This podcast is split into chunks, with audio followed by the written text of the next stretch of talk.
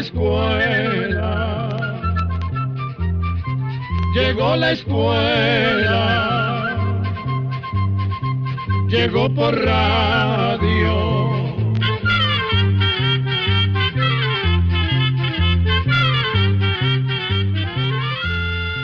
El Instituto Centroamericano de Extensión de la Cultura presenta su programa Oigamos la Respuesta. Compartiremos con ustedes las preguntas de nuestros oyentes y daremos las respuestas a sus inquietudes. Mándenos sus preguntas al apartado 2948-1000 San José, Costa Rica. También puede enviarnos sus preguntas al correo electrónico icq.org o encuéntrenos en Facebook como Oigamos la Respuesta. O llámenos por teléfono código de área 506, número 2225-5338 o 2225-5438. Hemos venido recibiendo muchas cartas con preguntas y comentarios acerca de las altas temperaturas que se han sentido en los últimos años. Es por eso que hoy vamos a hablarles un poquito de este tema, conocido comúnmente como calentamiento global, y del que se habla mucho en todo el mundo. Como ustedes saben, el clima de nuestro planeta cambia constantemente. La lluvia, el viento, la temperatura, las nubes, todo está variando día con día. Los cambios de temperatura forman parte de nuestra vida. La temperatura varía por muchas razones. Por ejemplo, en lugares bajos, cerca de las costas, la temperatura generalmente es alta, pero cuando subimos a lo alto de una montaña, sentimos temperaturas más bajas. O bien, si hace sol y de repente lo tapan las nubes, la temperatura también baja un poco. Igualmente sentimos cambios en la temperatura de una época del año a otra. Durante los meses de diciembre a febrero, las temperaturas son un poco más bajas y vuelven a subir en marzo o abril. La diferencia es mucho más evidente en los países en los cuales las estaciones están más marcadas, como en Estados Unidos y Canadá. En estos países, la temperatura en verano puede llegar hasta los 40 grados o más, y en invierno puede bajar a menos de 20 bajo cero. Sin embargo, miren qué curioso. Si tomamos la temperatura en muchas partes del mundo tanto al norte como al sur, en los países tropicales y calientes o en los de climas fríos, en los polos o en el Ecuador. Y de todas estas temperaturas sacamos un promedio, es decir, una medida intermedia. Nos damos cuenta de que año con año este promedio se mantiene constante. Este promedio sí varía, solo que en ello tarda miles de años, cambia tan lentamente que nosotros en nuestra vida no podríamos notarlo. En la historia de la Tierra, a veces la temperatura promedio ha bajado tanto que amplias zonas del norte del planeta se han cubierto completamente de hielo. A estas épocas se les llama glaciaciones. Después de un periodo de frío, las temperaturas vuelven a subir y el hielo se derrite excepto en los polos. A estos periodos se les llaman periodos interglaciares, y ahora estamos viviendo en uno de esos periodos. Se sabe que hace unos 11.000 años se estaba viviendo un periodo glaciar, y que grandes zonas de Canadá y Estados Unidos, así como países del norte de Europa y Asia, estaban completamente cubiertas de hielo. A partir de entonces, la temperatura comenzó a aumentar nuevamente hasta la época en que nos encontramos. Aún en nuestros días, las temperaturas siguen aumentando. Sin embargo, en los últimos años se ha notado algo interesante. Este promedio de la temperatura de nuestro planeta, que como les dijimos cambia muy lentamente, ha empezado a cambiar de manera más acelerada. Tanto es así que ha permitido que nos demos cuenta. Y aunque estamos en una época de calentamiento, muchos científicos creen que las actividades humanas lo han acelerado. Para entender mejor cómo es que los seres humanos podemos haber alterado el clima de nuestro planeta, vamos a hablarles un poquito del llamado efecto invernadero. Nuestro planeta está rodeado por una capa de gases que llamamos atmósfera.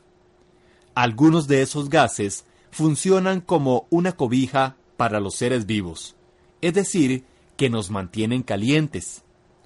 La luz del Sol atraviesa los gases de la atmósfera, llegando hasta la superficie, tanto a tierra firme como a las aguas de los mares. La superficie absorbe parte de esos rayos luminosos y como resultado se calienta. Cuando el calor que se desprende de la Tierra empieza a subir, es atrapado por algunos gases. De esta forma, el calor no se escapa hacia el espacio, quedando cerca de la superficie. Si esto no sucediera así, la Tierra sería una bola de hielo, pues todo el calor que nos llega del Sol al caer la noche se escaparía y las temperaturas bajarían muchísimo. Estos gases producen un efecto similar al que se produce en un invernadero de plantas, y por esto se le llama efecto invernadero. A los gases que lo provocan se les llama gases invernadero y son, sobre todo, el vapor de agua, el dióxido de carbono y el metano, entre otros más. De estos gases vamos a hablarles un poco del dióxido de carbono. En los procesos de la naturaleza, el dióxido de carbono se produce de varias formas. Cuando los seres vivos respiramos, las plantas que respiran de noche los animales y las personas, tomamos el oxígeno del aire y botamos dióxido de carbono. Además, este gas se produce cuando los restos de animales y plantas se descomponen. Luego, las plantas vivas, tanto terrestres como marinas, toman el dióxido de carbono y por medio de un proceso llamado fotosíntesis, separan el carbono, que les sirve como alimento, y liberan oxígeno. De esta forma, la naturaleza logra mantener un equilibrio, es decir, algunos botamos dióxido de carbono al respirar o al morir, y otros lo absorben y vuelven a formar el oxígeno que nosotros respiramos. Una vez entendidas estas dos ideas, podemos empezar a contarles cómo es que las personas han influido un poco para acelerar el calentamiento de la Tierra. Hace cientos de años, las ciudades eran pequeñas, no había carros ni máquinas como las de ahora, y la población mundial era mucho más escasa. Con el descubrimiento del motor, primero el de vapor y luego el de gasolina, la sociedad cambió de forma muy acelerada. Nacieron las grandes industrias, se construyeron numerosas fábricas, se poblaron las calles de automóviles, los cielos de aviones y en general, debido a los adelantos de la medicina, la población fue aumentando y las ciudades se fueron haciendo grandes. Resulta que cuando se queman combustibles derivados del petróleo, como gasolina o diésel, se produce dióxido de carbono. Por ejemplo, lo que sale por la mufla de los carros es este gas. De igual forma, cuando vemos una gran fábrica que bota un montón de humo por enormes chimeneas, también ese humo es usualmente dióxido de carbono. Al haber cada vez más carros y fábricas, es más el dióxido de carbono que se está enviando a la atmósfera. Y como habíamos visto, es este gas, junto con otros, el que atrapa el calor y no lo deja escapar. Al haber más cantidad de estos gases, más calor queda atrapado en el aire y como resultado la tierra se calienta. Viene siendo como usar una cobija más gruesa. Pero el asunto no queda ahí. Como ya les contamos, los árboles y las plantas absorben el dióxido de carbono y forman oxígeno. Pero, lamentablemente, cada día se talan miles de hectáreas de bosque, ya sea para agricultura y ganadería, para comercializar la madera o bien para ampliar los pueblos y las ciudades. Entonces, además de que hay más dióxido de carbono en la atmósfera, hay menos árboles que lo puedan absorber. Es decir, estamos acelerando un proceso de la naturaleza al producir el dióxido de carbono más rápidamente y en mayor cantidad. Y a la vez, estamos acabando con los bosques, haciendo que el problema del calentamiento sea cada vez mayor. Además de las plantas y los árboles terrestres, también las plantas y otros seres muy pequeños que se encuentran en los océanos absorben el dióxido de carbono del aire. De hecho, más de la mitad del dióxido de carbono existente es absorbido por las plantas marinas. El problema es que la contaminación de los océanos, así como un aumento general en la temperatura de las aguas, provocado por el mismo calentamiento global, ha hecho que muchos de estos animalitos y plantas mueran. De esta manera, también los océanos han ido perdiendo la capacidad para absorber dióxido de carbono, y éste se ha ido acumulando en el aire. Así lo demuestran estudios científicos que indican cómo en los últimos 100 años las concentraciones de dióxido de carbono han crecido lentamente. Esto ha ocasionado a su vez un aumento en el promedio de las temperaturas de nuestro planeta. A pesar de que la evidencia parece ser clara, también hay científicos que afirman que todavía no se ha comprobado completamente la influencia del ser humano en el proceso de calentamiento y que podría ser un proceso natural del planeta. Se menciona, por ejemplo, que en la década de 1970 las temperaturas más bien descendieron un poco, para luego volver a subir en los años siguientes.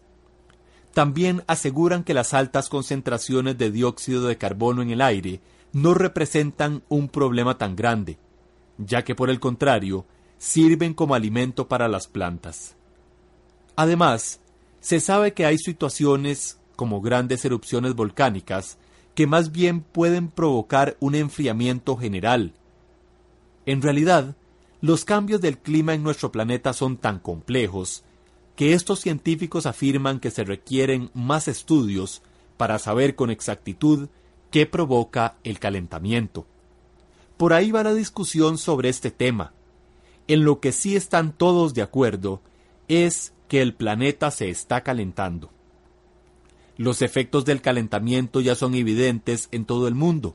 Por ejemplo, está afectando seriamente las zonas de los polos. Grandes montañas de hielo que habían estado allí por miles de años se han venido derritiendo poco a poco debido a que los inviernos son menos fríos y las aguas del mar están más calientes. Esto ha alterado la vida de poblaciones de animales que habitan en esos lugares, como focas, pingüinos y osos polares. Actualmente hay menos de la mitad de estos animales porque los peces de los que se alimentan se han ido a aguas más frías. Además, los lugares que usaban para descansar y aparearse se han derretido. En lugares del planeta donde se presentan las cuatro estaciones bien definidas, la primavera, el verano, el otoño y el invierno, está sucediendo algo muy preocupante. El invierno se ha venido atrasando una o dos semanas, y la primavera adelantando también una o dos semanas. Es decir, se dan inviernos más cortos. Esto altera la vida de muchos animales pues su alimento se agota antes de tiempo. Por ejemplo, en las manadas de caribúes que viven en las llanuras del norte de los Estados Unidos, ha disminuido la población. Esto porque su alimento se termina antes de tiempo, y muchas de las crías no alcanzan la madurez y la fuerza necesaria para soportar el invierno. Otro ejemplo es el de una mariposa que vive al norte de México y al sur de Estados Unidos. En este momento, su número ha disminuido a menos de la mitad porque las flores de las que se alimentan ya se han marchitado cuando las nuevas mariposas salen de sus capullos. Mientras tanto, unas 30 especies de mariposas que habitan en Europa han tenido que trasladarse desde 30 hasta 250 kilómetros al norte de su casa habitual para buscar temperaturas más frías. Por si fuera poco, se dan casos de animales que, cuando se van a buscar lugares con climas más aptos para ellos, se encuentran de repente con una ciudad o una autopista que les impide seguir su camino. Estos son solo algunos ejemplos de lo que está sucediendo, pero son miles de especies de animales y plantas las que se están viendo perjudicadas por este fenómeno. ¿Y qué pasaría si las temperaturas siguen aumentando? Los científicos han hecho algunas estimaciones de lo que podría suceder ante esta situación. Lo primero que preocupa es un hecho que les mencionamos anteriormente.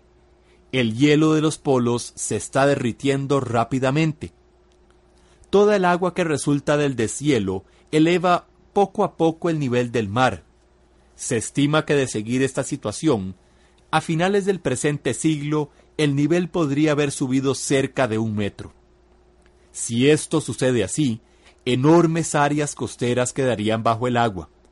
Tomemos en cuenta que aproximadamente 100 millones de personas en el mundo viven a menos de un metro sobre el nivel del mar. Toda esta gente quedaría sin lugar de darse esta situación. Grandes ciudades podrían desaparecer. Además de aumentar el nivel del mar, se podría dar también grandes oleadas de calor, sequías prolongadas o tormentas y huracanes más intensos. Lagos enteros podrían secarse, hecho que ya está empezando a suceder, y las nacientes de los ríos importantes también podrían secarse. Los problemas de los animales que ya les mencionamos antes se harían más frecuentes y más graves. En los mares también se presentarían serias dificultades. Muchas especies de plantas y animales, arrecifes de coral y, en fin, toda clase de organismos vivos del mar se verían sumamente afectados, tanto que algunos de ellos llegarían a desaparecer. Incluso podría suceder algo muy especial en el mar. Resulta que a lo largo de todos los océanos del mundo se mueve una corriente de agua como si fuera un gran río dentro del mar. Esta corriente se mueve debido a la diferencia de temperaturas y de la cantidad de sal que tiene el agua, y es fundamental, ya que ayuda a equilibrar las temperaturas de la Tierra. Esto porque el agua fría que viene del norte o del sur absorbe el calor del ambiente de las zonas más calientes, lo que hace que el agua se caliente y el ambiente se enfríe. Luego el agua, ya más caliente, sigue su camino y regresa a las zonas frías muy al norte o muy al sur, y allí entrega el calor absorbido. Así, la temperatura ambiente se calienta un poco, mientras que el agua se enfría nuevamente y vuelve a empezar su recorrido.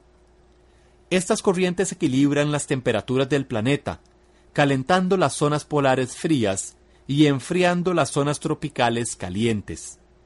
Según algunos experimentos que se han hecho, parece que la velocidad de estas corrientes ha disminuido, y los científicos aseguran que es por causa del calentamiento. Si esto fuera así, y las temperaturas promedio del planeta siguieran aumentando, estas corrientes podrían llegar a detenerse completamente.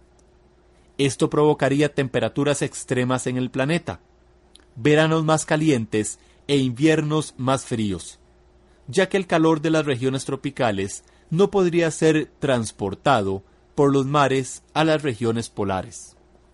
Dada la preocupación de que ocurran todas estas catástrofes, científicos de todo el mundo se han reunido para debatir sobre la influencia que pueden tener las personas en el proceso de calentamiento.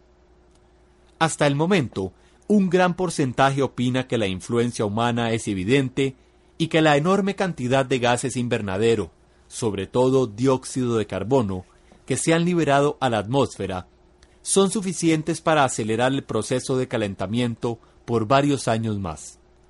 Tomando en cuenta estas opiniones, se han hecho reuniones a nivel mundial a las que asisten representantes de todos los países. La finalidad es ponerse de acuerdo para tratar de adoptar medidas sobre el clima y la naturaleza de nuestro planeta, que ayuden a prevenir mayores problemas en el futuro, sobre todo medidas destinadas a reducir las emisiones de dióxido de carbono. Sin embargo, ha sido muy difícil ponerse de acuerdo, pues países como Estados Unidos argumentan que hacen falta más estudios para estar seguros de que son las emisiones de gases las que están favoreciendo el calentamiento, pues consideran que todas las predicciones de que se habla son algo extremistas. Esto ha llevado a que otros países tampoco quieran comprometerse a reducir sus emisiones de gases. Sin embargo, en estas decisiones se ve también un interés económico. Esto porque países como Estados Unidos cuentan con una enorme cantidad de industrias, automóviles y otros medios de transporte, así como una demanda de electricidad muy grande. Reducir la cantidad de estos gases sería afectar a toda la producción de energía y al sistema económico existente, basado sobre todo en el consumo de petróleo. Las investigaciones actuales están orientadas a la producción de energía con métodos que no contaminen el medio ambiente. Por ejemplo, la utilización de la energía solar, la energía que se puede obtener del viento, la llamada energía eólica, el aprovechamiento del calor que generan los volcanes, las represas hidroeléctricas o también el uso cada vez más generalizado de carros que funcionan con combustibles que no contaminan, como el hidrógeno o el gas propano. Todos los esfuerzos futuros deberán ir en esa dirección si queremos realmente asegurarnos un porvenir más saludable y más tranquilo. En un próximo programa hablaremos de soluciones y consejos útiles para que cada uno de nosotros, en nuestras casas, podamos ahorrar energía, reducir los desechos que producimos y convertir nuestra comunidad en un lugar más limpio para vivir. Así, podremos contribuir un poco a revertir el deterioro de nuestro planeta, que es asunto de todos. Ya para terminar pensemos en esto. ¿Puede realmente el hombre, diminuto en comparación con la Tierra tan inmensa, alterar su rumbo? Recordemos los virus, diminutos en comparación con nuestro cuerpo y que sin embargo nos enferman y pueden llegar a matarnos. Mejor no confiarnos. ¿Ustedes qué opinan? Atención amigos, programa número 189.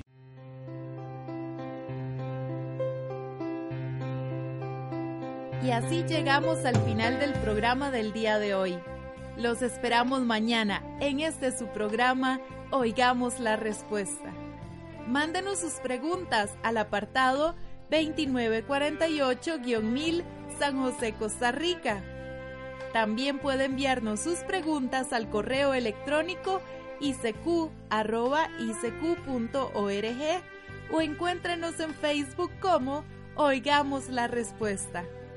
O llámenos por teléfono, código de área 506, número 2225-5338 o 2225-5438. Recuerde que Comprender lo comprensible es un derecho humano.